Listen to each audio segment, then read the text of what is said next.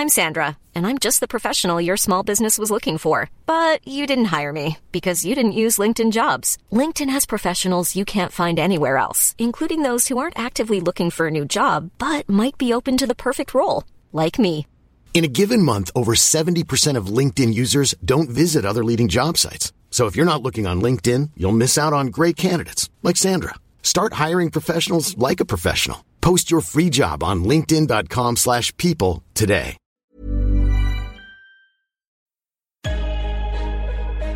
In defensively. And we get a stop going in the half. One, two, three. Attack, attack, attack.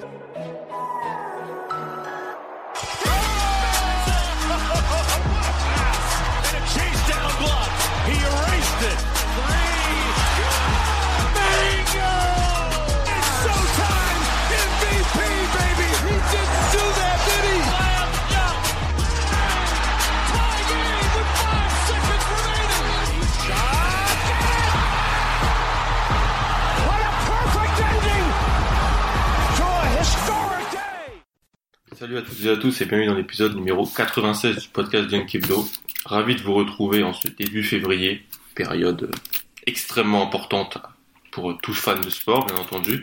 Et avec moi aujourd'hui, un seul homme, le coach. Comment va le coach? Salut Alan, salut tout le monde, ça va, ça va. des, des nouvelles tactiques à aborder, des, des nouveaux schémas? Non, non, non, on va attendre la trade deadline et voir ce qui se passe et on verra après. On reste sur du classique. Ok, ok. Alors, très bien. Et nous, dans, cette, dans cet épisode, on va vous parler des Wizards de Washington, une équipe qu'on attendait dans le haut de la conférence Est en début de saison et qui alterne le bon, le mauvais, ce qui finalement l'a, l'a, l'a fait se retrouver dans le moyen. Et pourquoi on parle de Washington cette semaine? Parce que vous l'avez tous entendu dernièrement, qu'est-ce qui s'est passé à Washington, Pierre? La blessure de John Wall. Exactement. Le lancement, voilà. Le- et donc, euh, on va parler de ça. Et parce que l'absence va quand même être d'une durée signifiante, donc euh, ça va être intéressant de voir ça et d'évaluer un petit peu l'état de la franchise aujourd'hui. Avant de commencer, deux petites annonces. Euh, je me fais la voix de l'équipe. Euh, comme vous l'avez sans doute vu sur les réseaux sociaux, on vous demande vos avis, vos retours sur le podcast. Dernièrement, ça nous permet de corriger des choses, euh, de nous améliorer. Donc, si vous n'avez pas encore rempli le questionnaire, ça nous aide vraiment. Donc, n'hésitez pas à le faire. On vous remercie de très chaleureusement. Et l'autre info, c'est que on approche, Pierre, on approche doucement mais sûrement des 100 épisodes. Et voilà, pour nous, c'est vraiment incroyable. On voudrait, pour la centième, faire un épisode spécial où on prend vos questions. On l'a déjà fait. On voudrait refaire ça.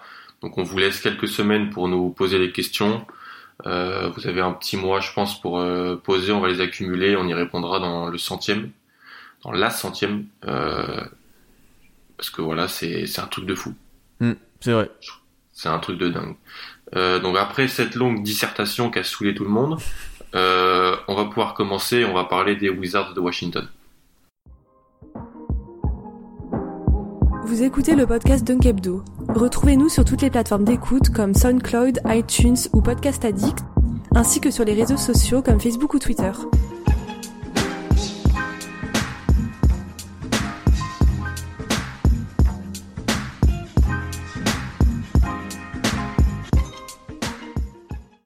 Pierre, tu avais mis les Wizards. euh, on va parler des Wizards. Bien sûr, tu avais mis les Wizards quatrième dans ta preview d'avant-saison. Moi troisième. On avait de hautes aspirations pour cette équipe, surtout avec l'extension de Wall qui avait été signée et qui va démarrer à la fin de saison. Mhm. Le bilan de l'équipe, on en a parlé un peu tous les deux en off, il est quelque peu faussé parce qu'il y a eu cette, cette bonne série là dernièrement euh, de quatre victoires consécutives.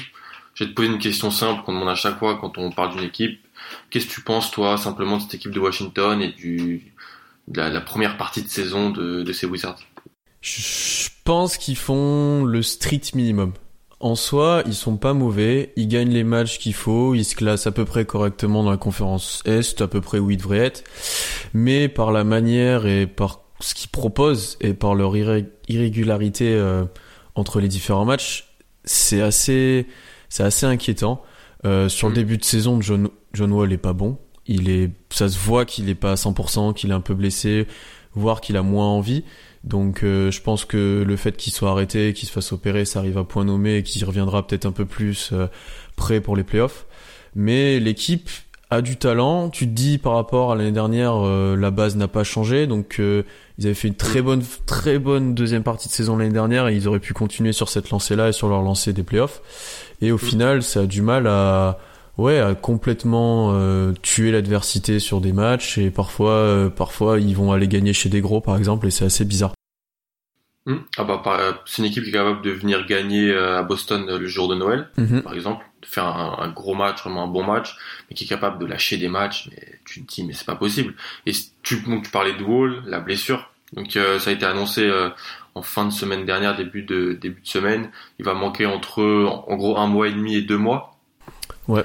Euh, Avec une blessure au genou, un petit peu pour réparer des des des comment on appelle ça des T'as des débris, des débris dans le voilà, genou. ça, des débris dans le genou, donc c'est ce qu'ils appellent arthroscopic injury, donc c'est les, c'est vraiment les trucs dans le genou, aller nettoyer le genou. Et donc c'est intéressant ce que tu dis parce que t'as dit que en gros Wall euh, ne faisait pas une bonne saison, Mm. en gros. Euh, et j'ai lu un, un article du Washington Post, donc qui suit de très près les Wizards. Et en fait, là, il place la, la blessure de Wall au vraiment au début de saison. C'est-à-dire que il s'est, il a fait un choc genou contre genou contre Dallas. C'était le 7 novembre. Ensuite, on se rappelle qu'il a manqué quelques matchs, une dizaine, je crois, euh, où ça s'est pas si mal passé que ça pour euh, pour les Wizards. Avant de revenir, d'avoir des stats correctes, c'est des stats à la wall, c'est 19, 19, Ah bah, 10. euh, c'est des stats d'un All-Star après. C'est voilà, voilà. c'est- mais son jeu était moins prolifique et l'équipe était en difficulté. Comment t'arrives à expliquer ça? C'est-à-dire un joueur qui revient, qui est absent, qui est pas là, l'équipe qui peut être forte quand euh, et bien jouer, faire des, des bons matchs quand il est pas là, qui a plus de mal quand il est là, alors que c'est un joueur de la classe de John Wall. Hmm, Ben déjà par rapport à Wall, c'est un peu comme on a parlé quand on a quand on a parlé de Charlotte, on en a parlé pour Batum, c'est qu'il jouait sûrement blessé et indirectement t'es moins en confiance, t'es moins efficace, t'es moins dans dans ta zone de confort et du coup c'est plus compliqué pour toi. Et après moi ce que j'ai l'impression et ça se confirme un petit peu sur les quatre matchs qu'on vient de voir pour Washington, c'est qu'il se reposait beaucoup sur John Wall pour la création. Genre on- genre les gars devaient se dire bah de toute façon on a John Wall, il va pouvoir créer pour nous, il va pouvoir scorer, il va pouvoir ouais, il va faire des choses offensivement. Du coup, collectivement, il y avait moins de choses de proposer. Et maintenant qu'il est blessé, euh, c'est pas spécialement Bradley Bill qui va faire énormément plus de choses. Il a à peu près le même nombre de tirs pris, le même usage, et rien n'a énormément changé pour lui. Mais l'équipe joue juste plus ensemble. Euh, Sur les quatre derniers matchs, leur euh, pourcentage de panier venant d'une passe décisive, c'est 76,3%. Sur la saison, c'est 59,9. Donc tu vois, t'as vraiment un gap. Et euh, après, par rapport au nombre de bah, le nombre de, de, de ballons touchés, donc en gros le nombre de passes qui se font, c'est passé de 406 à 442 sur les quatre derniers matchs. Donc tu vois, c'est vraiment euh, une, un esprit un peu plus de partage, un peu plus de chercher le tir au vert, d'être un peu plus patient et de moins jouer uniquement sur pick and roll et de dire à Wall joue tout seul ou à Bradley Bill, tu vois. Et, et que t'as quand même du talent hein, parce que Bradley Bill peut mettre beaucoup de points, autoporteur, un bon shoot. Si tu t'arrives à trouver Gortat et euh, à l'intérieur, il peut être très efficace. Donc t'as de quoi faire en attaque et c'est assez intéressant ce qu'il propose. Hmm. Ah mais c'est surtout que, outre le fait qu'il était blessé, qu'il se reposait trop sur lui, euh, il y a Brian Windhorst, qui est un journaliste d'ESPN, qui a sorti cette stat, c'est que ces trois dernières années, les Wizards étaient dans le top 3 des meilleures équipes en contre-attaque, Mhm. parce qu'en fait ils ont Wall, et que Wall, son jeu, il est en contre-attaque, euh, Il est un un, monstre en contre-attaque. en, en open court, c'est un des meilleurs là. sur- Voilà. Et là, il avait moins de 40% de ses points qui venaient de, en contre-attaque sur, euh, sur le, du moment où il est revenu de sa blessure jusqu'à il y a une semaine.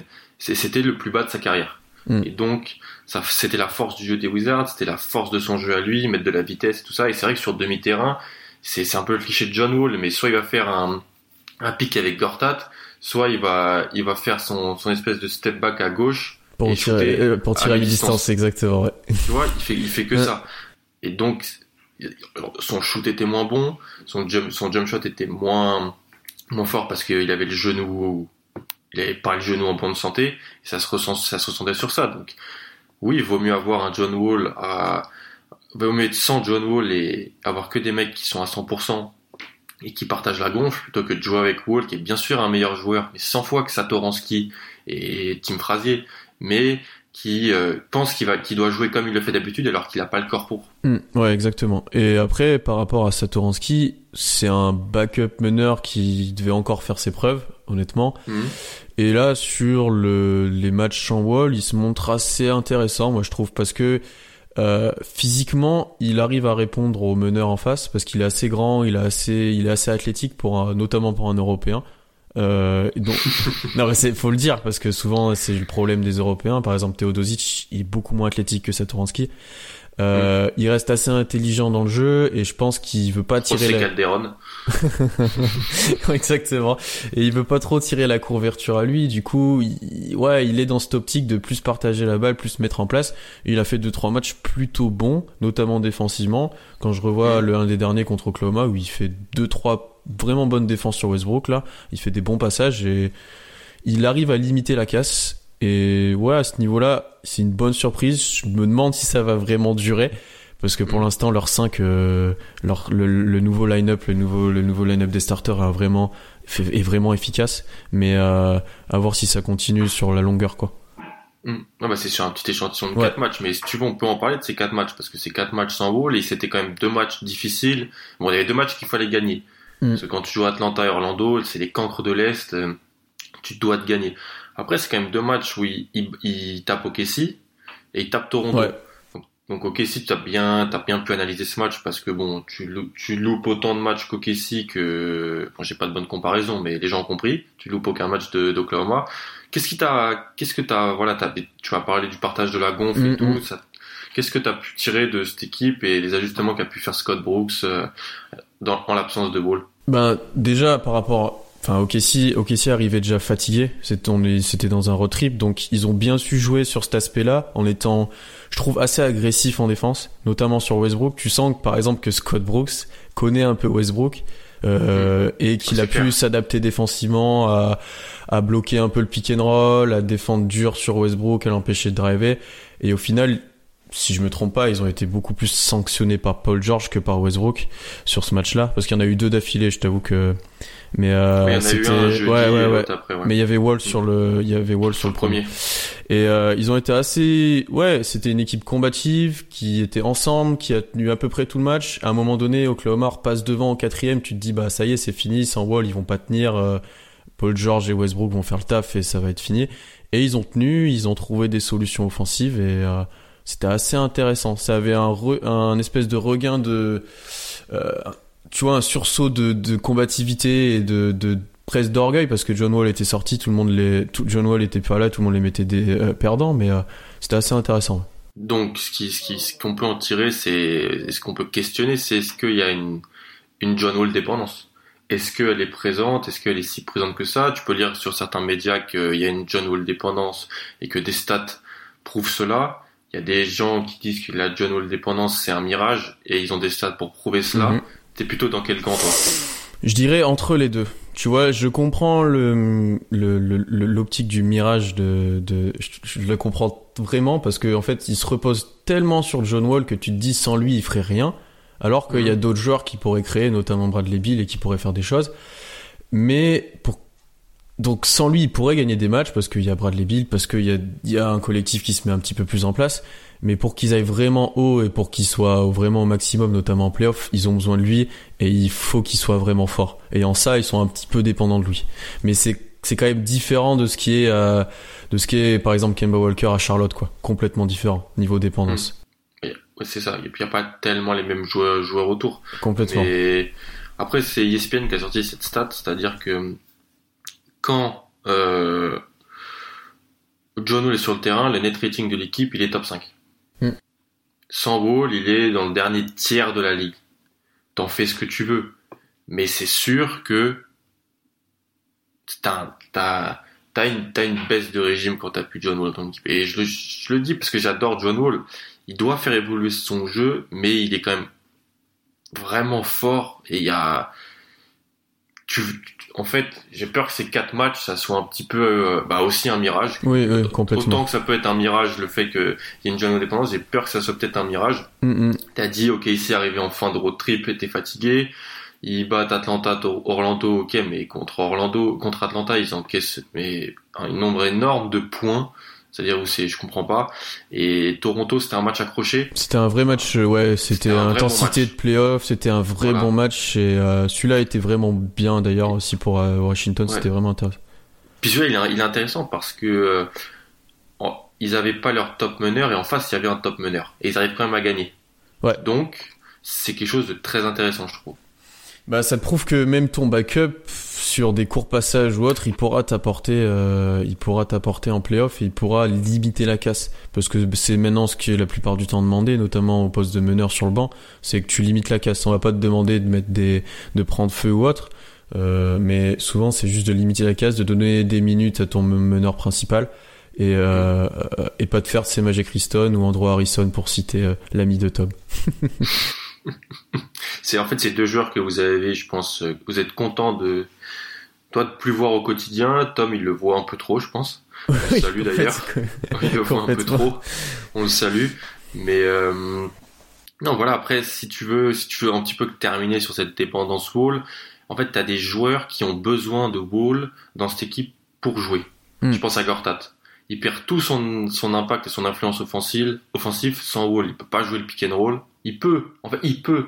Mais Tim Frazier n'a pas le n'a pas le respect des défenseurs qui fait que ça peut ouvrir des brèches et des postes et des positions pour Gortat. Mm. Je pense pareil, à- je pense un peu pareil pour Maurice. Et Maurice de toute façon est pas bon euh, depuis le début de saison. Bon, contre OKC, tu m'en as parlé, c'était pas, il vous a un peu fait mal, mais il est pas top. Je pense que voilà, ces joueurs-là perdent un, perdent un peu de, le- de le- de leur influence, de leur impact. Et c'est à l'autre duo, c'est au duo Bill Porter de vraiment porter l'équipe pendant l'absence de, de Wall. Bah, par rapport à Gortat, déjà, c'est reconnu depuis maintenant plusieurs années que sa connexion avec Wall sur le pick and roll, c'est une des plus dures à défendre de la NBA, je pense, faut le dire. Clair. C'est vraiment, il se trouve les yeux fermés, les passes, elles sont toujours là où il faut. Gortat, c'est exactement il va l'avoir. Et il marque la plupart de ses points là-dessus, ou après un petit rebond off ou autre. Donc, déjà, quand t'as Wall qui n'est plus là pour le servir et qui est, mine de rien, t'as un peu moins d'espace parce que Wall, faut le défendre quand même.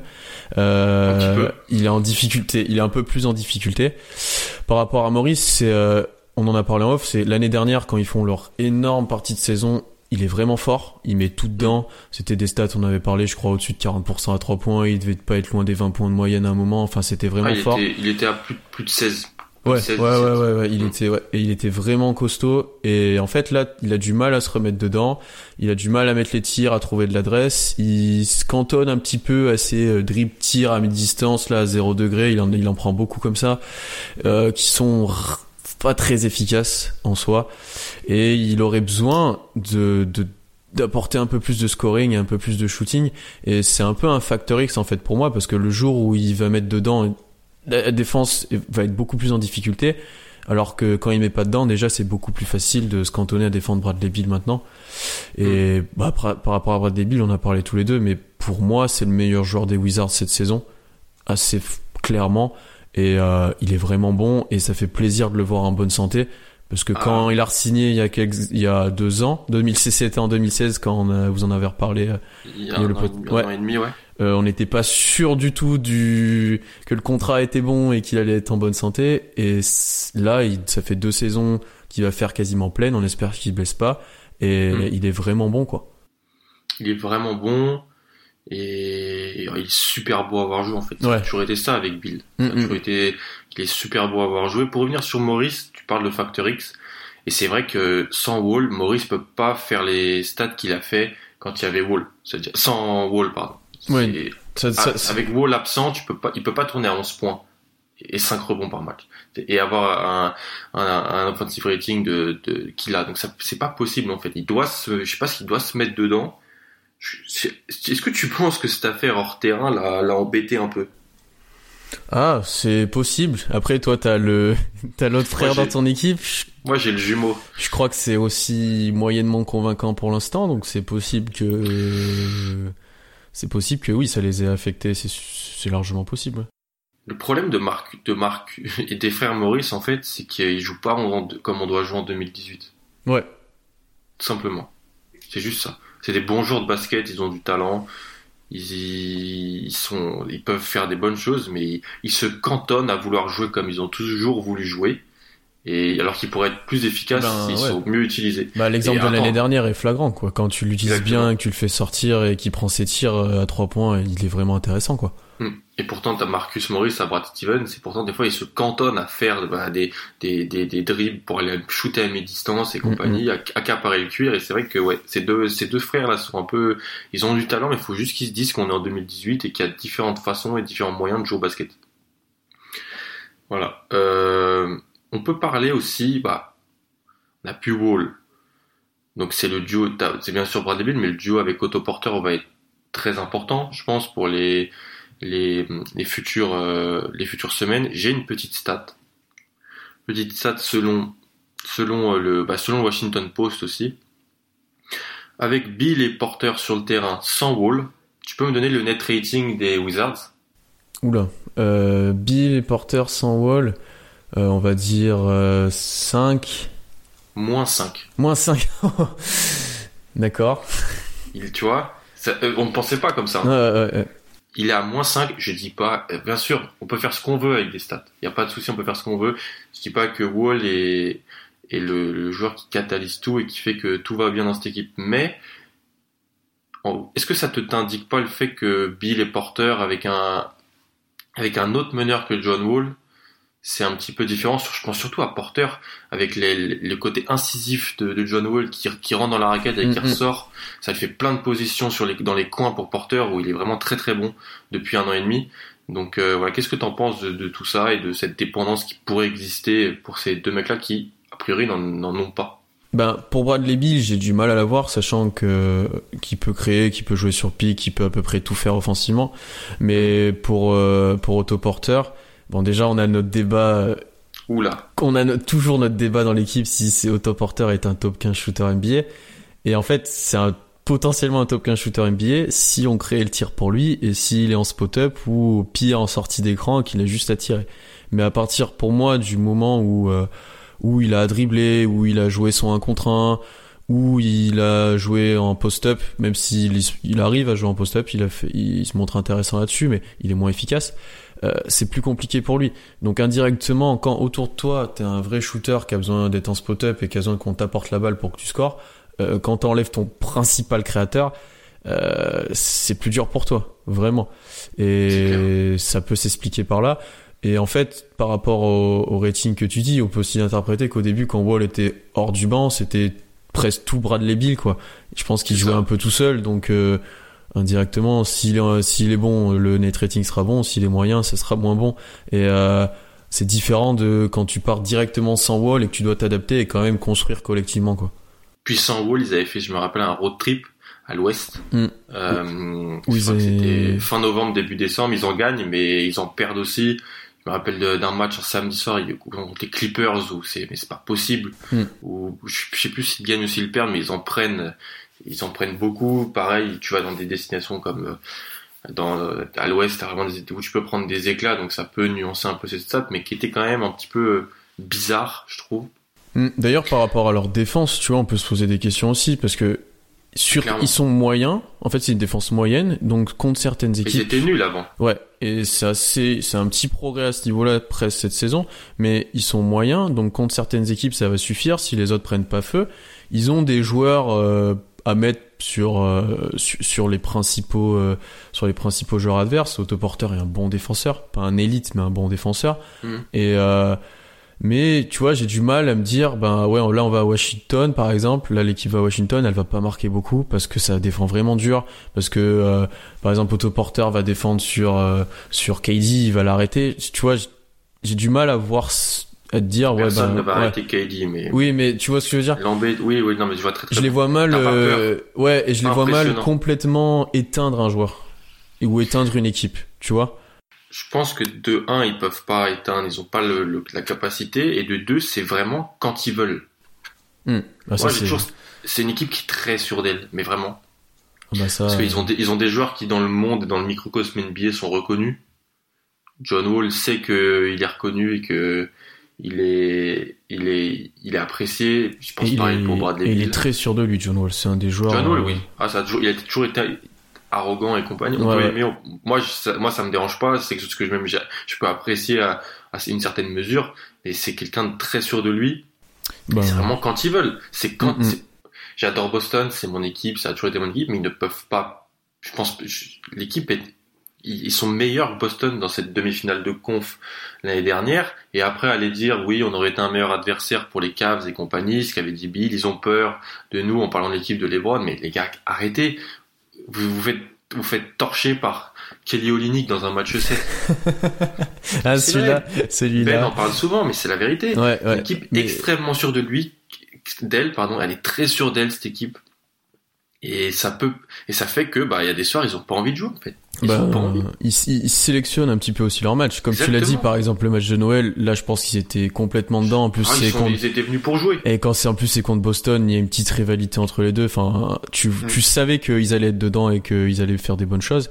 Et bah, pour citer Ben aussi, en fait, souvent il comparait les Wizards, enfin ce que voulaient faire les Wizards à ce que faisaient les Cavs avant, c'est-à-dire gérer toute la saison régulière, gagner les matchs qu'il faut, et arriver en playoff, se mettre à jouer. Et sauf que, ben, comme tu l'as dit, ça marche pas comme ça parce qu'ils ont moins de talent et ils sont moins bons et qu'en playoff, ils sont capables de se faire taper par n'importe qui.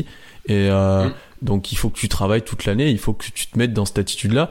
Et je pensais, tu vois, l'année dernière, Scott Brooks avait eu un effet là-dessus parce que la fin de saison qu'ils font a été vraiment bonne et qu'il avait vraiment apporté. Tu voyais de la progression et t'as Ouais. l'impression qu'ils retombent un petit peu dans leur travers à euh, choisir les matchs ou autre et peut-être que leur run en playoff leur euh, font leur ont encore fait gagner une confiance supplémentaire C'est clair. Que que du coup ils se disent bah de toute façon on sait le niveau qu'on a quand on se met à jouer et voilà Mais c'est clair. C'est qu'il y a des matchs qu'ils ne peuvent pas perdre, en fait. Je n'accepte pas certaines défaites. Je ne peux pas les accepter. Tu peux pas perdre et marquer 75 points contre Dallas. Ah, celui-là il était horrible celui-là Tu peux pas en prendre 133 contre Charlotte. Tu vois ce que je veux dire? Ouais, tu, ouais. peux, tu peux pas perdre contre Atlanta. même complètement perdre contre Brooklyn. Là, je dévalise. hein. En mettre 69 contre Utah. Non, mais celui-là, 116 à 69. Ouais, mais ça en ça, ça montre exactement ce, ce dont on parle, quoi. C'est, c'est l'irrégularité et le choix des matchs et pas être tout le temps dans la bonne attitude. Ouais. Il choisit. C'est une équipe qui choisit, mais elle peut pas se permettre trop de choisir. Faut, les gars, parce que, il y a la dynamique actuelle. Ok, il reste sur 4 victoires de suite. Ça les place à 30 victoires, 22 défaites. Mhm. Avantage du terrain, pour l'instant. Même si c'est serré entre 4, 5, 6, 7, 8. Mais attends, avant ces 4, ces quatre euh, victoires, c'était 26-22. Hein, et 26-22 à l'Est, pour une équipe qui a ces joueurs-là, mais c'est pas possible, t'as pas le droit. Et donc c'est une équipe qui est très sûre d'elle, elle se dit exactement, elle pourrait se dire j'attends les playoffs, et tout ça, mais attends, si t'es quatrième, et que, ou, ou tu, ou alors là, sans wall, parce qu'on va parler du calendrier dans quelques minutes, et c'est pas top pour la, pour la suite, Mm. tu peux descendre, et donc tu vas jouer peut-être toi, Toronto, ou, Bos- ou Boston, ou peut-être pas Boston, ou les Cavs, parce que les Cavs descendent aussi, malheureux. Et là, tu peux te faire sortir dès les premiers, dès le premier tour des playoffs. Oui, complètement. Et ça, ça pourrait vraiment la- le- leur faire dégonfler le boulard qu'ils se sont mis. Ouais. Parce que c'est ouf. Moi, ça, me- Ben, moi, ça me rend dingue. Ben c'est clairement déjà, je pense que quand ils ont vu la blessure de John Wall, leur bilan et le calendrier qui arrive, je pense déjà ça leur a peut-être mis un petit coup de ouais, va falloir qu'on joue un peu plus, un peu mieux et un peu plus avec un peu plus d'envie et d'intensité parce que tout le temps parce que sinon on va vite descendre dans le classement et les playoffs ça seront plus durs. Mais euh, ça va être vraiment compliqué là. C'est ça.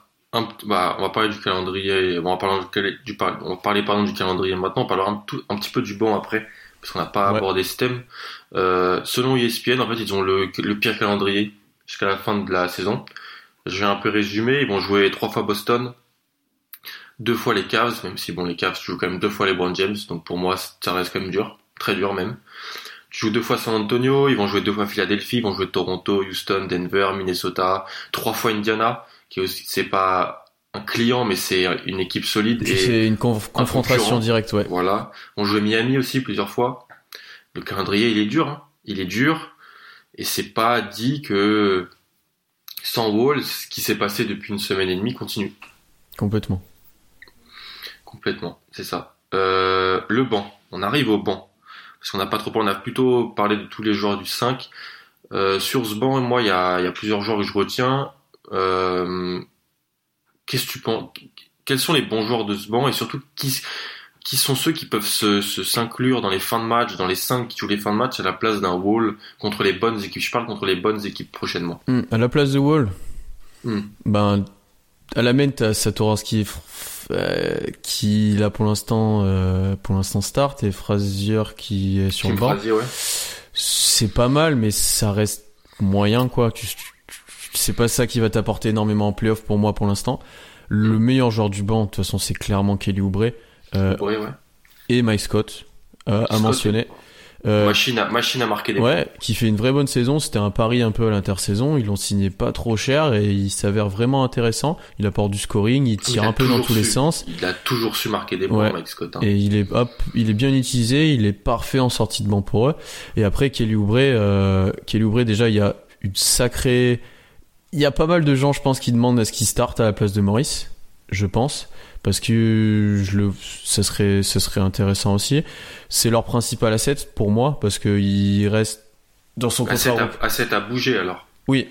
S'ils veulent vraiment bouger ou s'ils veulent faire quelque chose, enfin, c'était Andrew Sharp qui en parlait dans son dernier pod, c'est leur principal asset parce que c'est un jeune, il est intéressant et comme il l'a bien décrit, il fait un peu comme vous faites avec vos jeunes à Boston, c'est que ils te le font paraître peut-être meilleur qu'il n'est vraiment. Tu vois ce Ah que bon, je veux tu, dire parles, tu, parles de, tu parles de qui? De Oubre, enfin, de vous et de Boston. Ok. Ils vont faire paraître les joueurs peut-être un petit peu meilleurs qu'ils n'est vraiment, donc ça à voir dans un autre environnement après, ça se trouve c'est pas une vrai. qualité. Ce Ce qui qui est est, une qualité. c'est une hein. qualité, mais il est intéressant parce qu'il peut mettre des tirs, il est très athlétique. Euh, si, si lui aussi, c'est à l'image de son équipe, les matchs où il est dans l'intensité, il peut être vraiment bon et vraiment apporter. Et euh, c'est le joueur, je pense, qui est intéressant dans leur équipe, dans leur banc. Et par rapport à la deadline, donc on a commencé d'en Ah, on parler. va parler de ça. Ouais. On en parlera peut-être plus tard, mais c'est ouais, c'est ton principal, enfin ta principale monnaie d'échange. Mais du coup, t'as pas spécialement envie de l'échanger non plus. Je voilà, pense que la plupart. Mais c'est lui la principale monnaie d'échange parce que ton 5, pas grand monde, tu l'échangeras pas et pas grand monde en voudra, euh, notamment de Gortat qui a un gros contrat. Euh, donc euh, voilà. Et après, Miami, euh, c'est un backup pivot classique, Payé cher. payé cher, un peu trop cher, mais voilà. Et on a vite fait le tour du banc parce qu'il joue pas énormément de joueurs. Ouais, si, a- Joe- Jody Mix a a Mix. mentionné. Mix qui Mix. joue de moins en moins et qui a demandé qui a demandé son son transfert ou qui a demandé à quitter l'équipe Ouais. avant la trade deadline donc euh, tu vois par exemple Jody Mix il y a deux trois matchs je l'avais trouvé intéressant en début de saison parce qu'il pouvait t'apporter du shooting Ouais, il pouvait des tirs et il est moins en moins utilisé en l'absence de John Wall je trouve que ça aurait un peu plus de sens avec par exemple un 5 avec euh, Bill Alamen et lui en deux mais c'est il est Après, il peut pas, pas, dans défendre un gramme. Ouais, il c'est peut ça. c'est ça gramme. c'est ça le problème Voilà. et après, euh, il est peut-être aussi plus dans les plans de Brooks, donc euh, Mm. voilà. Ah, Non, c'est, je suis d'accord. Oubre, pour en... Ça fait longtemps qu'on en parle sur le site parce que je faisais la rubrique NC Hebdo quand il avait fait sa saison à Kansas. On en parlait beaucoup avec Ben. C'était le, la tête de turc de Ben Mm. dans, dans cette draft et à juste titre parce qu'en fait, il était totalement débile sur le terrain. Mais vraiment. Mais vraiment, je j'avais regardé pas mal de fois Kansas cette année-là pour la, la rubrique et tout. Jack Bilsell fait pas quelqu'un de, que je respecte énormément vu le développement qu'il fait de ses jeunes et compagnie, mais il, il s'arrachait les cheveux à, à cause d'Oubré. Donc il, sa cote est descendue parce que c'était quelqu'un qui était vraiment bien, qui était vraiment bien classé dans les meilleurs lycéens et compagnie. Il, est- pour qu'il aille à Kansas, c'était ça. Donc il était descendu et ils avaient pu le récupérer. Washington, milieu de premier tour. Je crois que c'était un trade, même un trade avec avec Atlanta, je crois. Je sais plus, ça doit être quelque chose comme ça. Et c'est vrai qu'il se développe plutôt bien en fait. Moi j'aime, moi j'a- j'apprécie Oubré ce qu'il fait. Il est toujours un petit peu tête en l'air, il met des tirs. Et en fait, ils se font bien dans, dans cette équipe parce qu'il est aussi très sûr de lui, je pense. ça c'est sûr, ça tu c'est vois, sûr. Il, est, il est très sûr de lui, donc il est comme un poisson dans l'eau. Et donc, euh, ça lui va très bien. Ouais, parce Après, que oui, c'est- ça, il est très, c'est ça, il est sur lui, il peut être très agressif. On se souvient, il avait pété un câble en playoff l'année dernière quand il avait poussé euh, euh, Olinik. ouais, Olinik, que, voilà, et Ah, Olinik, il leur a tout fait. Mais il est vraiment intéressant dans sa progression parce que tu vois vers quoi il tend et chaque année j'ai l'impression qu'il progresse un petit peu, que ça soit au tir, que ça soit dans le jeu. Et j'ai- moi j'aime bien, il a sa petite tête d'endormi, bon des fois voilà, mais Cette- ces la- couples là qu'il a, lui, les Reggie Bullock et compagnie, faut Elfrid Payton, c'est ah c'est pas pareil, de- Ah, c'est quand même pas. Non, non, Payton c'est un autre niveau, c'est un autre. oui, niveau. mais c'est quand même ces espèces de masses vivantes sur la tête là, ces espèces de c'est vivant ce qu'ils ont sur le crâne. Ça moi ça me perturbe. Je sais pas. Mais Elfrid Payton, oui, c'est- tout autre chose. Euh, non, donc par rapport à c'est c'est leur axe de progression parce que bah, Mais tu parlais quand même peut-être d'un asset, donc pourquoi pas bouger. ouais, mais ce serait un asset soit pour récupérer.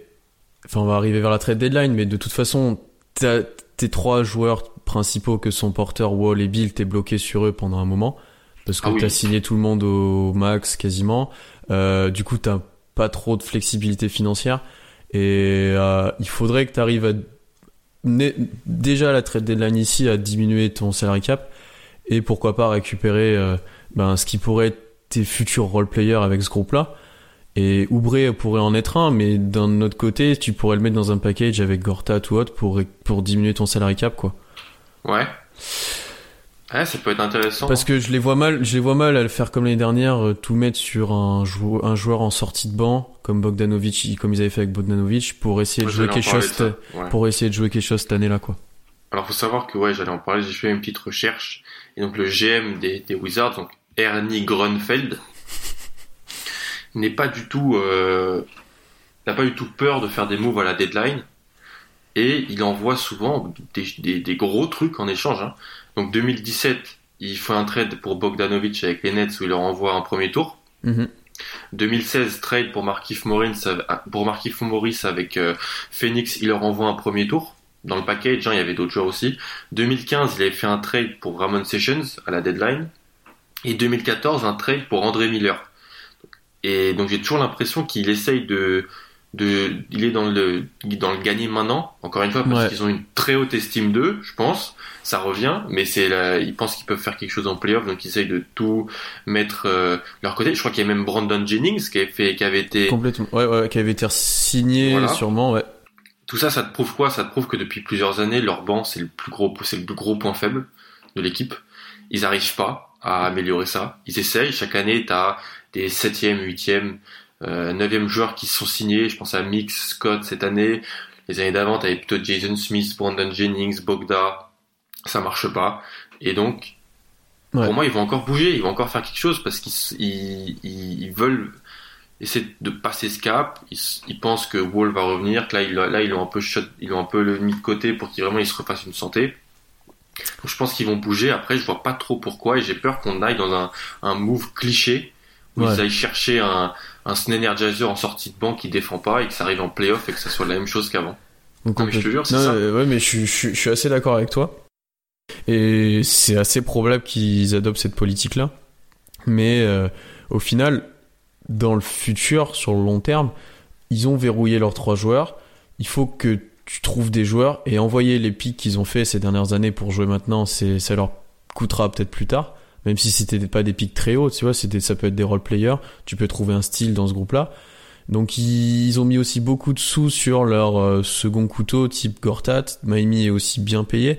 Et donc du coup avec peu d'argent il faut qu'ils trouvent des, des, des vétérans qui leur apportent, type Scott. Là c'était une bonne pioche. Mais au final il leur manque ces jeunes joueurs. Euh, ces jeunes joueurs qui qui peuvent t'apporter et que dans le futur tu te dis ok lui on va le développer comme ça il pourra nous aider tu vois là ils, ils ont pas de rookie si je me trompe pas euh, Euh, rookie drafté premier tour, non. non Euh, non, Non, non. non, ils ont pas de rookie, ils ont et t'as pas l'impression qu'il y a un jeune en développement dans ce groupe-là et c'est assez bizarre quoi. Parce que même dans les grosses équipes, euh, même aux Warriors, même euh, enfin tu vois dans les contenders, t'as, revenir sur les Warriors, mais en juste, juste, juste pour les citer, mais t'as, t'as un rookie ou t'as un jeune joueur qui, qui est en développement et chez eux, de par leur euh, précédent trade, t'as personne. Bah, tu pourras. Bon, il va venir de loin, celui que je vais dire. hein. Mais c'est un joueur que j'ai apprécié, beaucoup. C'est Chris McCullough, Ouais, qui ouais. jouait à, qui était à Syracuse, euh, qui s'était fait le genou et donc sa cote avait baissé. Je crois qu'il avait été drafté par les Nets. Puis il est, puis il est, puis il est- Mhm. il a, il a pu. Donc là, il a- ça c'est un joueur qui peut être intéressant, mais encore une fois, on sait pas. C'est comme si tu me dis aujourd'hui qu'Harry Giles est, est en développement à Sacramento, tu vois. ouais. C'est- ces mecs-là, on sait pas, on n'a pas d'infos. Et pour revenir sur ce que tu dis, c'est cette manie d'échanger toujours les pics pour avoir des vétérans, des joueurs. Moi, je trouve pas ça intelligent en fait. Je trouve pas ça intelligent. Ça t'aide, ça, tu penses que ça t'aide sur le, le, le premier, sur les prochains mois et souvent c'est des mecs qui sont qui sont pas si top que ça. Et qui ont Et des après, contrats expirants et qui vont Voilà. demander de l'argent. Et après, t'as plus de choix de draft. Et on, on dit, on dit qu'on parle des Warriors pas mal de fois. Mais c'est la vérité. Les Warriors, ils ont Jordan Bell, ils ont Patrick McCaw, ils ont des, c'est pas des joueurs de folie. Et c'est vrai qu'ils sont extrêmement bien entourés. Mais ça reste quand même intéressant. Je pense à Boston. Pour parler de Boston. Terry Rozier, euh, comment il s'appelle? Même, même, même, même, euh, comment il s'appelle? Ouais, vous avez Tice, vous avez Yabusele. Ojeleye, enfin vous avez Voilà. du, du jeune sur le banc quoi. Voilà, parce que c'est un peu par nécessité, parce que t'as t'as un truc qui s'appelle le cap space, voilà, tout simplement. Mais t'as des joueurs en développement, et je pense à des équipes comme comme euh, Cleveland, comme euh, Washington, qui n'ont pas ces joueurs-là, même Toronto a ces joueurs-là. Mm. Dylan Wright, euh, Pascal Siakam, Fred Van Vliet, c'est pas folichon, folichon, c'est pas ouf, mais c'est des joueurs que tu développes, que tu draftes, que tu fais intelligemment, et ça ils l'ont pas, parce qu'ils balancent, parce que Ernie Grunfeld balance les, les premiers tours pour euh, bah, Bogdanovic, Markif Morris et compagnie. Mm. Au final, c'est en gros c'est Kelly Oubre le dernier rookie qu'ils ont gardé, et qu'ils ont développé, si je me trompe pas. C'est ça. Ils ont eu, ils ont eu ce, ce run où ils ont drafté en 4 ans, ils ont drafté Bill Wall, euh, euh, Porter. Non, ouais. ouais, Wa- je- Wall c'était avant. non, non, Wall c'est avant. Wall c'est 2010. Mais ce run de 2013 à 2015-16 où ils draftent euh, Bill, Porter, Oubre, Qui sont des qui sont des bons choix en soi. voilà, qui sont des bons choix sur. Après, c'est draftéo. Euh, euh, Bill Porter, c'est 3 à chaque fois. Euh, Oubre milieu premier tour. Donc là, voilà, c'est intéressant. Mais après, sinon, il n'y a pas de, de, de, de, style en fin de draft, pas de développement de joueurs du second tour. Et c'est un peu une limite, moi, je trouve. Et ça force le, le, le GM à faire, un, à faire des moves à la trade deadline. La, la deadline va arriver bientôt. On en parlera on va en parler déjà après dans l'overtime et la semaine prochaine. Mais moi, je pense qu'ils vont bouger. Je pense qu'ils vont bouger, surtout avec le calendrier difficile, avec euh, avec l'absence de Wall, je pense qu'ils vont bouger. Si on veut terminer un petit peu euh, ce, ce, ce chapitre Wizards, avantage du terrain ou pas? Là, je te, je te mets sur le grill. Là. Je dirais non, mais de très Non. peu. Mais je dirais non, mais de très peu. Parce que euh, Qui passe devant parce que là ils Après, sont c'est dur, y a pas les- 4 euh, Il n'y a pas encore eu la deadline, c'est dur de dire. à Milwaukee. Ouais, ça va être ça va être serré, je pense tout le long, donc c'est dur à dire. Euh, ouais. Ah peut-être. Ah. Parce que Milwaukee a aussi Brogdon blessé, ce qui est pas. Hmm. Enfin. Ouais, ça va jouer, je pense 4-5 Milwaukee pour moi. Ok, ok. Moi, je vais dire, ouais, il sort du top, du top, euh, du top 4. Je pense. Voilà, on a fait le tour, je pense. Et après euh, l'intermède, on va passer à l'overtime.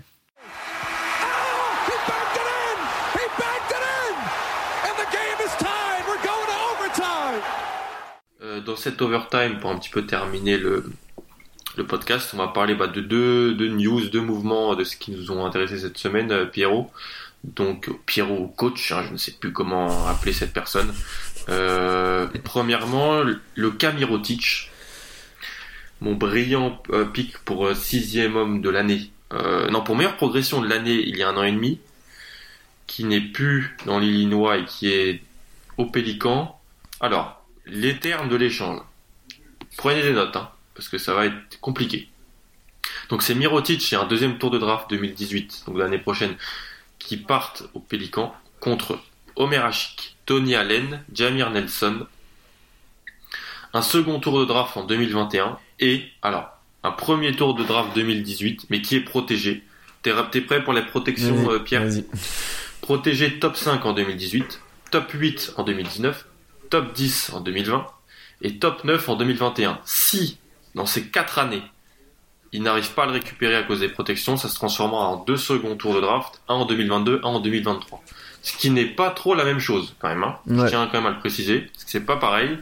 Euh, bon, on va faire simple. Qu'est-ce que tu penses de ce deal, euh, Pierrot? Alors, côté Pélican, ça fait un moment que quasiment depuis qu'il est signé que le contrat d'Omerasic ça devient ça devient une vraie erreur et Une plaie. Ouais, s'il est toxique complètement pour la franchise et euh, et c'est un must, c'est un must trade parce que il, il fallait qu'il l'enlève pour qu'ils aient un peu de cap space et qu'ils puissent signer des joueurs.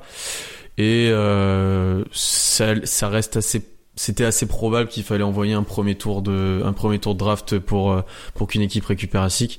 Donc ce qui est, euh, qui est au final ce qu'ils ont donné. Euh, ils ont aussi inclus Tony Allen et Jamer Nessol dans le trade, donc c'est des joueurs qui étaient. Tony Allen était pas mal blessé cette saison et il jouait pas beaucoup, Jamer Nelson non plus. Donc voilà, ils ont ils ont un peu tout mis pour que euh, ils aient enfin plus euh, ce, ce Homer Asic dans leur effectif. Et côté Chicago, enfin t'envoies quand même Mirotic. Bon après les les déboires du début de saison et euh, et le one two punch avec euh, Bobby Le combat. le, le combat et euh, le, le, le fameux combo one two punch avec Bobby Portis. Oh. Euh, on savait qu'il allait être aidé, il voulait partir. Apparemment, les deux ne se parlaient jamais. Euh, voilà, ils ont envoyé un second tour. Euh, je trouve que New Orleans, qu'ils ont fait, c'est logique en soi. C'est pas le mieux, mais il fallait qu'ils le fassent. Il fallait qu'ils passent par là. Et ils ont bien fait de protéger leur euh, leur leur pic. Il est assez bien protégé. Je pense qu'ils sont pas près de l'avoir, Chicago. Sachant que t'as Anthony Davis dans ton effectif, c'est très peu probable que tu sois très très bas au classement. Euh, et côté Chicago, ça fait peut-être un petit peu cher pour un tour de draft en soi, parce que tu récupères des contrats toxiques, tu récupères, t'envoies Mirotic, bon voilà, c'était un joueur qui était important dans leur groupe, mais euh, tu devais l'envoyer là-bas. Mais ils auront, ils ont ce qu'ils voulaient, ils ont un, ils ont des, des, des, des pics. Voilà. C'est ça. Après, je suis plutôt d'accord avec toi. Pas tellement sur le sur New Orleans dans le dans le pourquoi du trade. Je pense que oui, bien sûr, il fallait se débarrasser d'Achik, mais il fallait surtout faire un truc parce que Boogie s'est pété. Bien sûr. Il fallait surtout faire un truc parce que Boogie s'est pété. Et donc là, c'est on sait que Davis a des réticences à jouer au poste 5. Hmm. Mais là, c'est clairement une indication, je pense, hein, que Davis va starter en 5 et Mirotic en stretch pour à côté. Bah, pour Ah, l'instant, sur le premier match, Mirotic était sur le banc, mais a Ouais. joué une bonne partie du match ensuite. Ouais. Et donc, Davis était en 5. Mm. Euh, au final, t'as un stretch force qui pourrait être idéal à côté de Davis en soi pour le spacing et pour, euh, enfin, pour ton équipe, même si Davis veut pas jouer 5. Euh, est-ce que ça ressemble pas un peu à euh, Anthony Davis plus Ryan Anderson, mais un peu plus athlétique et moins shooter, quoi? Difficile d'être moins athlétique que Ryan Anderson. mais oui, clairement, mais en même temps, je suis d'accord avec toi et tu pouvais pas rester dans tes Cunningham qui startait en 4. Ouais. Tu peux pas. Tu peux pas rester. Mirotic fait pas. Euh... Mirotic a eu des bons passages cette saison.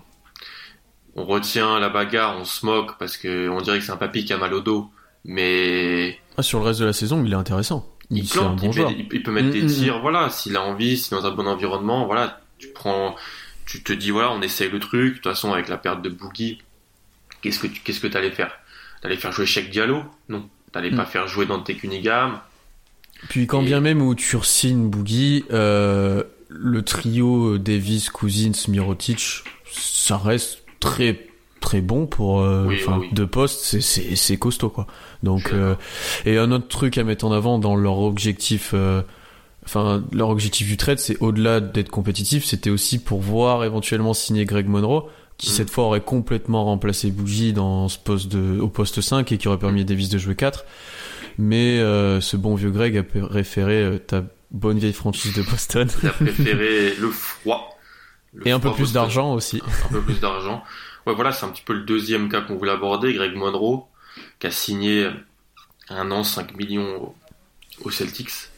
Euh, tu veux que je commence ou pas sur, euh, sur, Bien sur sûr, cette oui, vas-y. Dis-nous ce que t'en penses de, de, de, de point de vue d'insider. Que je n'ai pas, hein, que je n'ai pas. Il faut très bien dire que je n'ai pas ce statut. Euh, Monroe, c'est un mec qui a dans dans la fanbase Celtics qui, est- qui a une grosse hype parce qu'à chaque fois qu'il nous joue, il défonce. Ça, c'est, tu sais que ça, ça confirme encore ma théorie que vous êtes pas bon contre les gros postes 5. Ah oui, mais je suis d'accord avec ça. Mais à chaque fois qu'il nous a joué, que ça soit Milwaukee, même avant Mm. à Détroit, on avait beaucoup de mal contre lui. Donc le voir venir chez nous plutôt que de l'avoir en face, c'est vraiment quelque chose qui- que j'aime- bien, que j'aime bien. Après, c'est surtout une signature importante parce qu'on avait que trois intérieurs de métier. dans, bah, on a Yabusele, mais Gershon il joue pas. Donc euh, on avait que trois intérieurs de métier. Mm, mm. Alors Ford, Aaron Baines et Tice. Et surtout le combo Ben, euh, le combo Baines, Tice, c'est deux joueurs qui ont énormément de problèmes de faute. C'est-à-dire que Baines est deuxième de l'équipe en termes de faute et Tice troisième, alors que Baines a le neuvième temps de jeu et Tice le dixième. Hmm. Ça te place le, le, le- le problème. Il y, a de la- il y a des problèmes de faute. Bien sûr, quand euh, les Celtics jouent avec Baines en 5, on est, ex- on est excellent parce que défensivement et compagnie. Mais il y a des matchs, je pense au match aux Lakers dans le dernier road trip où Baines prend 4 fautes en 2 minutes. En, un, en gros, voilà, si tu cites Addison, ça fait en 2 minutes qu'il les prend. Et après, on est obligé de faire jouer à Ford en 5. Et contre des intérieurs plus jeunes, des mecs un peu plus mobiles et compagnie, je pense à Julius Randle qui lui avait fait du mal, Kuzma aussi. Là, t'as du mal. Je dis pas que Monroe va apporter autre chose, mais Monroe pourra laisser Orford jouer 4 et lui jouer en 5. Offensivement, il a un bagage. En sortie de banc, on avait du mal dernièrement. Et en fait, c'est un joueur qui fait pas tout bien dans ce qu'on a besoin, mais il le fait pas mal. C'est-à-dire scoring en sortie de banc et rebond. Parce que en octobre, novembre, au rebond, ça allait.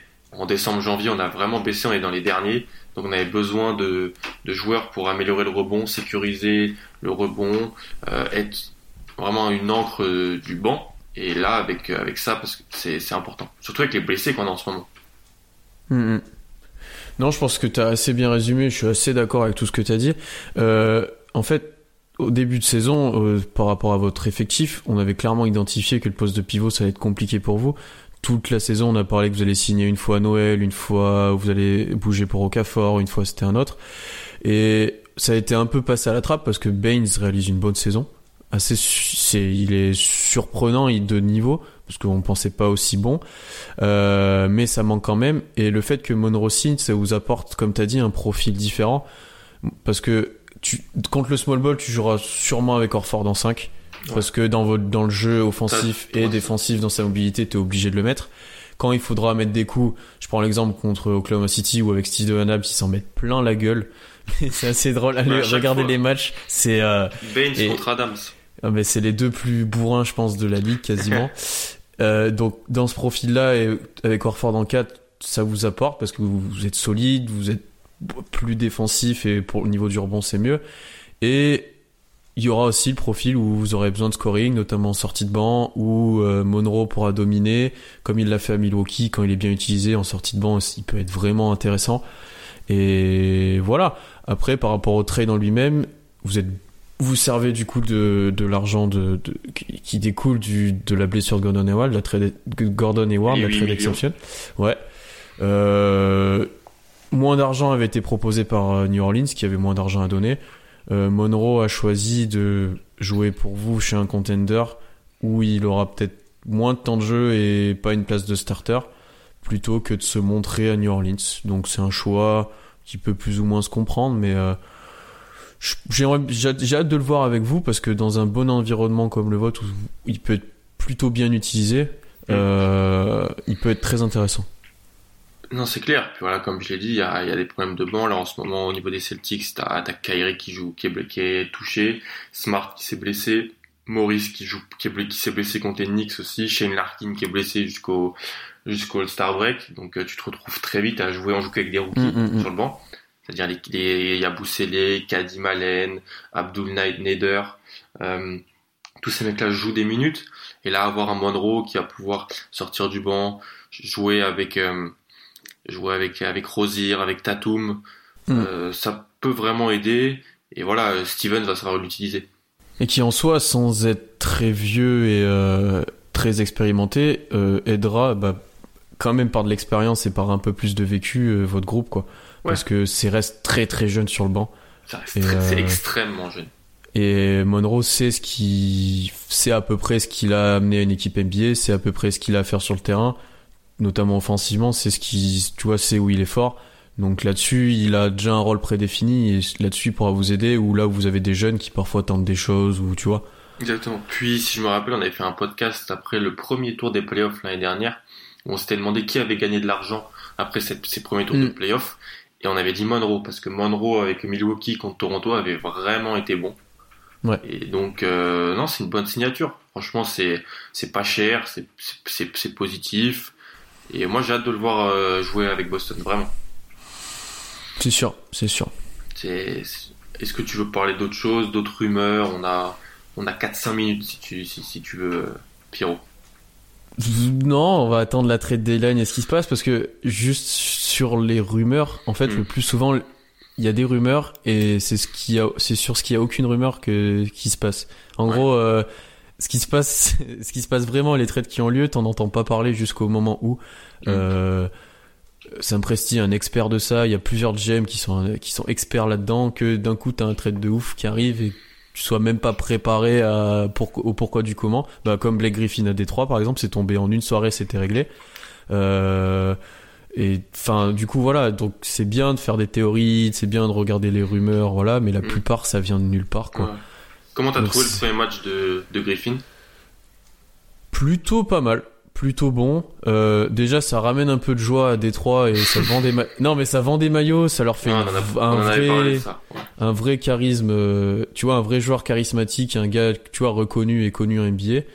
Euh, et à voir comment ça se profile sur le reste de la saison. Mais pour l'instant, les deux premiers matchs, d'ailleurs, je crois qu'il en a joué deux, c'était plutôt pas mal. J'ai assez apprécié et à voir comment l'alchimie évolue entre euh, Drum- Drummond et lui, quoi. Après, ouais, j'ai j'ai regardé celui contre Memphis, le premier, pour voir. Après, c'était que Memphis en face. Hein. Ouais. Tout le respect que j'ai à Tom, mais c'était que Memphis. Il y a, y a des trucs, il y a des flashs avec, euh, avec, euh, comment il s'appelle, avec Drummond. Mm. Après, autour, comme on l'a dit avec Ben et, Ben et Tom euh, la semaine dernière, c'est c'est faible, mais ça, ça met dedans. Après, tu galères un peu pour battre Memphis. Je sais pas si c'est un bon, un trop bon indice, mais on parlait de Washington avant dans, dans, dans la partie centrale du podcast.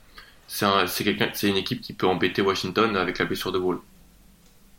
Euh, Clairement. oui, clairement, parce qu'ils ont un profil d'équipe où en fait Washington va les défoncer sur les postes arrière Ouais, et eux ils vont les défoncer sur les postes Voilà. intérieurs. Et ça. du coup, euh, c'est un peu le même pro, enfin c'est un peu ce qu'il y avait aussi à l'Ouest avec New Orleans où New Orleans se faisait tuer sur les postes arrière, mais par contre personne pouvait défendre que Cousins et Davis quoi. C'est exactement ça. Euh, et concrètement, à l'Est, ça doit être le. J'ai pas eu l'occasion de le dire, mais je pense pour moi, c'est les deux meilleurs intérieurs. 4-5, À l'Est, c'est le meilleur. Ouais, à l'Est, ouais. Ouais. Bah, clairement, euh, à l'Est, ça l'est. Avec la blessure de Cousins, c'était pas loin d'être le meilleur NBA. Hein. Ah, nous, on avait dit, parce qu'il y a la blessure de Millsap aussi, à Denver. Mm. Donc, euh, ouais, c'est top 3. hein. C'est Ben qui avait dit ça et je je suis je suis vraiment d'accord avec ça. C'est top 3 et voilà. Tu penses que ça Mm. bouge, en- ça va bouger ou pas? Parce que je dis, tous les ans, on y a le droit au, ah, ça va bouger, ça va bouger. Ah, il y a ça comme rumeur, ça va être la meilleure deadline de l'année. En vrai, on n'en sait rien, mais je te pose quand même la question. J'espère que les Clippers vont faire un trade. J'espère que DeAndre Jordan aura une nouvelle équipe, mais j'ai tendance à. Bah, je crois plus au trade de DD que Lou Will, presque. Mhm. Mais euh, j'ai du mal à croire. J'ai du mal à y croire. Euh, après, j'ai du mal, ouais, tu vois, j'ai du mal à dessiner ce qui va se passer, quoi. Ouais. Je pense que Cleveland, jamais, mais Cle- on- Cle- on se Cleveland pose toujours doit essayer quelque chose. Cleveland doit, doit essayer quelque chose. Ouais. Euh, clairement, parce que tout de suite, ça va pas du tout. C'est catastrophique. On, enregistre euh, le lendemain d'un match contre Houston pas beau du tout, donc euh, c'est vrai que. Pas beau du tout. euh, L'attitude est mauvaise. Les efforts de l'équipe sont mauvais. Enfin, il y a rien de bon, quoi. LeBron a Rien. demandé à pu être en télé nationale. Pour dire. Ça. Euh, je vois Cleveland bouger. En Ouais. fait, je vois plutôt des équipes essayer de bouger plutôt que voir ce qu'est-ce qu'ils vont faire, si tu veux. Ok, ok. Ouais, tu, mais, tu euh, sens des équipes qui veulent faire quelque chose, après voir ce qu'elles vont faire, c'est plus délicat. bah, Cleveland, euh, Oklahoma, euh, Washington, bah, potentiellement Washington, qu'on en a parlé aujourd'hui. Euh, pourquoi pas les Spurs? J'aimerais bien voir les Spurs une fois agressifs sur la deadline parce que euh, avec la, enfin avec Kawhi qui est euh, qui est plus ou moins disponible et euh, Parker remis sur le banc. Enfin, tu vois, ils sont quand même. C'est pas la meilleure saison des Spurs que qu'on ait vu. J'aimerais bien les voir agressifs, quoi. Ce serait intéressant de voir ce qu'ils proposent. Ah, je suis d'accord. Ouais, mais t'as même d'autres équipes qui veulent aller chercher des joueurs. Je pense, Mm. à, Den- je pense à Denver. Je pense à. Ouais, puis Bro- Brooklyn nous fera son petit trade pour récupérer des pics annuels. Parce qu'ils sont, parce qu'ils, parce qu'ils sont pas cons.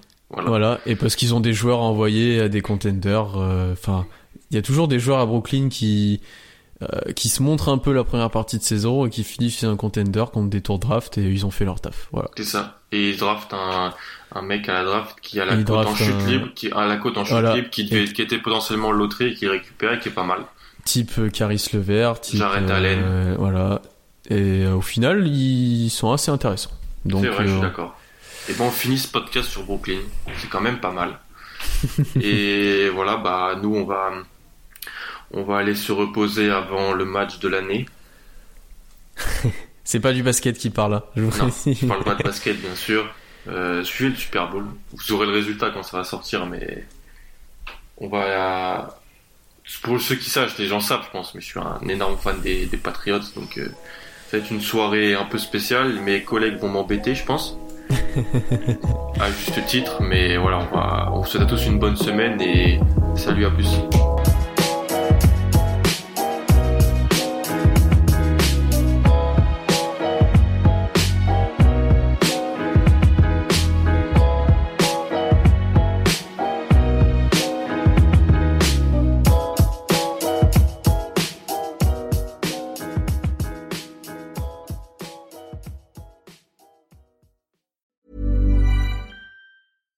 Deserves the best, and there's no better place to shop for Mother's Day than Whole Foods Market. They're your destination for unbeatable savings, from premium gifts to show-stopping flowers and irresistible desserts. Start by saving 33% with Prime on all body care and candles. Then get a 15-stem bunch of tulips for just $9.99 each with Prime. Round out Mom's menu with festive rosé, irresistible berry chantilly cake, and more special treats. Come celebrate Mother's Day at Whole Foods Market.